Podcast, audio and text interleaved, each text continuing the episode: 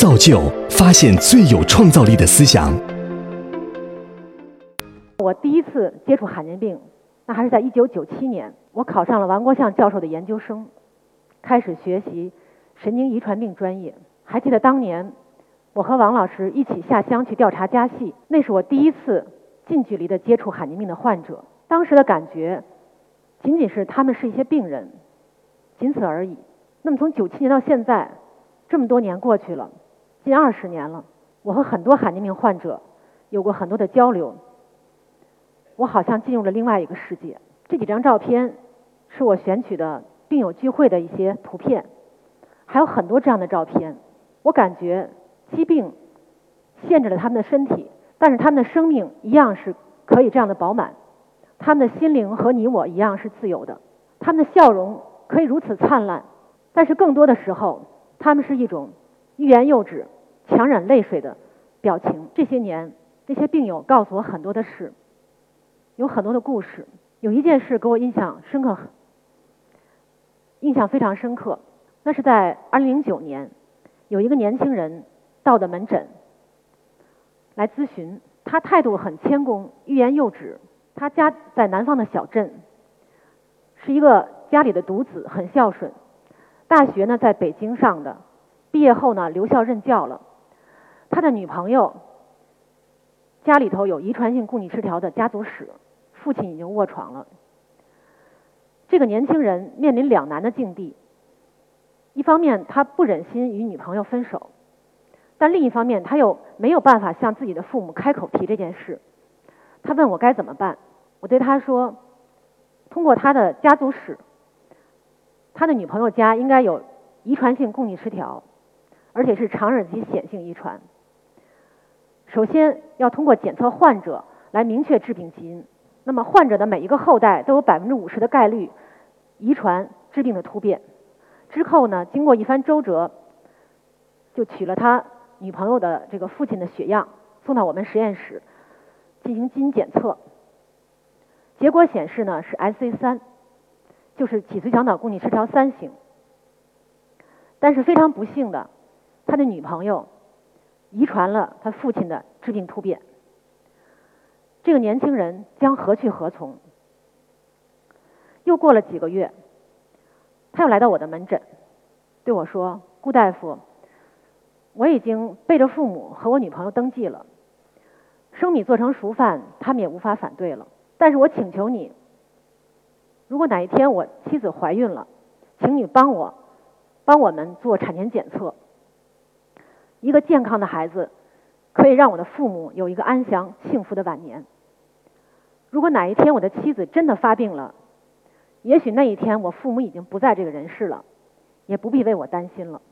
那么这个这件事呢，对我触动很大。当时呢，我就写了第一篇博文，叫《感动》。在病友里头，这样的故事还有很多很多。人间自有真情在。这些患者和他们的家人共同面对疾病这种勇气啊，真的非常让我震撼。那么从那时候到现在呢，我一一路上呢一边走一边写，总共写了七百七十多篇博文，其中百分之九十与罕见病相关，记录了我行医的经验体会，与患者的交流，还有患者的故事。有一个年轻的 SC 的女患者，曾经对我说：“我坚强的活着，就是对这个社会的贡献。”那些身体健康的人。遇到不如意的事，看到我这样东倒西歪的人还在坚强的活着，也许他们就能很快振作起来，重新开始新的生活。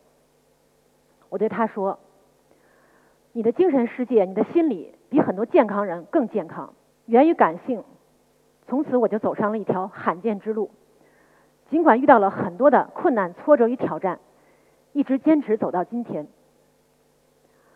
很多罕见病患者呢，求医心切，因病致贫，很容易上当受骗，雪上加霜。非常需要科学普及、疾病知识普及和心理的支持。那么这些年呢，我总共参加了和建立了五十多个罕见病的 QQ 群，在群里传播医学知识，进行心理疏导，答疑解惑。写了二百多篇科普的文章。那么这是我和几个供逆失调的病友共同建立的中国供逆失调病友协会 CA 的网站。在这个网站上，我们上传了很多的疾病知识的科普文章、心理疏导，还有康复的方法。那么论坛呢，很多病友在里面发帖，他们感觉找到了自己的心灵家园。尽管我已经竭尽全力在做，但是在罕见病面前呢，有太多的未知数。在未知面前，个人的力量太渺小了。罕见病患者是上天派来的使者。从医学角度来讲，罕见病是一些基因变异引起、影响他们生存的一些极端的状况。他们是医学研究、病医学研究非常珍贵的资源。罕见病患者呢，承受了很大的痛苦，让我们人类更好的了解自己、认识自己。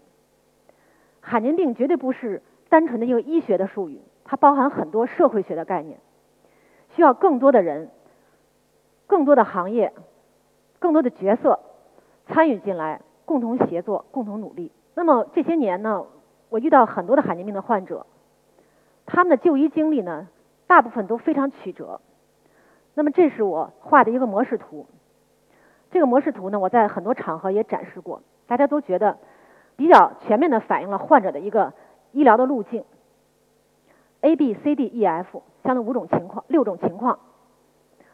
那么首先呢，患者要获得一个正确的一个导诊，他需要找到该找的医生，专业医生，因为罕见病的医生比罕见病患者更罕见。他找到专业的临床资源之后呢，很多患者是需要做基因检测的。那么目前在国内基因检测这个行业呢，发展很快，但是质量参差不齐，所以我把这个带画的很宽。那如果获得了明确的基因诊断以后呢，有些病是有一些针对性治疗，或者是可以进行出生缺陷的干预，阻断致病基因的传递。那么之后。如果能够进行患者的注册、长期的管理、随访，那才是一个整个的一个完整的流程。但是有几个患者能达到一个全流程，诊断明确了，患者会问到我，每个患者几乎都问到我，顾大夫，如果哪一天科学发展了，有好药治疗我们的疾病了，你一定要尽快告诉我们。每次听到这句话，尽管我听了很多遍，但是我心里还是很沉重。这些患者有些已经卧床不起了，有些已经不在了。他们的资料、临床资料存在资料库、数据库里，他们的样品存在样品库里。还有一种东西存在我的心里，就是他们的期望以及我对他们爱莫能助的感觉。这些年，这种感觉积累下来，是一种非常沉重的压力。但同时也是一种强大的动力，支持我一直走到今天。无论路上遇到什么样的困难、挫折与挑战，无论条件多么有限，能够坚持下来。我常常想，一个医生能做什么？源于感性，归于理性。首先，我要做好我医生的工作，同时要追踪最新的科研的进展，推动科技进步，尽早落地，解决实际问题。那么，在我的临床工作中呢，我们建立了运动障碍与神经遗传病专病门诊，在这三个方面开展工作。首先，采集患者的临床表型，建立资料库、数据库和 DNA 库，这是非常重要的，这是基础。第二，结合临床表型进行基因检测、结果解读、遗传咨询。第三方面，开展多学科的会诊，综合的干预患者的管理。那么最近两年。基于互联网技术，我们尝试了一些在医疗路径、医学的信息化方面的一些探索。那么和医脉基因公司合作，建立了运动障碍神经传病专病门诊这个数据库。同时呢，我们现在还在尝试连接基因检测机构，希望能够梳理基因检测与结果解读的流程。那么从零五年开始呢，我们就建立了资源库。包括患者的临床资料库和 DNA 库。那么，其中在 SC，也就是脊髓小脑供逆失调方面呢，我们建立了国内最大的资源库，迄今已经收集了来自一千二百多个家系的患者的资源。迄今世界范围的罕见病的一专业资源越来越丰富。OffNet 是世界上最大的罕见病知识库。OMIM 可能在座的有些同学或者是朋友也用过孟德尔遗传病的知识库。GenTest 上面整合了很多基因检测相关的内容和信息。HPO 是源于对于罕见病表型的术语标准。那么这些罕见病的相关的专业资源怎么能够更好的整合，同时引入中国，推动中国罕见病事业的发展？这是需要我们大家共同努力的。那么最近一年多，我和一些专业志愿者共同发起建立了 CHPO，也就是中文人类表型标准用语联盟。我们与 HPO 建立联系，获得了授权，将 HPO 翻译成中文。目前 HPO 包含一万一千多个名词，对于罕见病的一些表型异常进行了标准化。那么这个词库呢，它是有一个树状的结构，每个词呢在树的不同的位置。迄今已经对四千多种罕见病、遗传病进行了注释，注释项超过十一万五千项。但是之前由于没有汉化，很难连接到中国的临床，而患者的表型来自于临床。因此我们在一年多之前通过一次会议，我们的志愿者、专业志愿者。共同的来发起，开始做这件事。那么迄今呢，我们已经建立了 CHPO 搜索引擎。这个搜索引擎可以输入表型的关键词，中英文，那么检索相应的 CHPO、HPO。同时，我们还链接了 OMIM 数据库和 OffNet 数据库。那么这是迄今在国内第一个也是唯一一个医学术语的搜索引擎。CHDI 呢是美国的一个很大的基金会，专门支持有关亨利舞蹈病的治疗的研究。在这个基金会网站的首页上，他们的创始人有这么一句话，给我留下深刻的印象：We never forget why we are doing this。不要因为走得太远而忘记我们为什么出发。我与罕见病这些年越来越意识到，秩序才是最大的公益，而建立秩序最重要的就是连接。在今天这个生物科技与大数据相结合的时代，医学早已成为一个跨学科的专业。医生不仅仅可以诊断治疗疾病，同时可以成为生命科学时代的连接者。医生有一定的医学背景知识，通过积累医学经验，那么他与患者的交流实际上是与人的沟通，他对人有更深的理解。那么，因为医学是一个跨学科的专业，因此医生具有与相关的领域连接的这种潜能。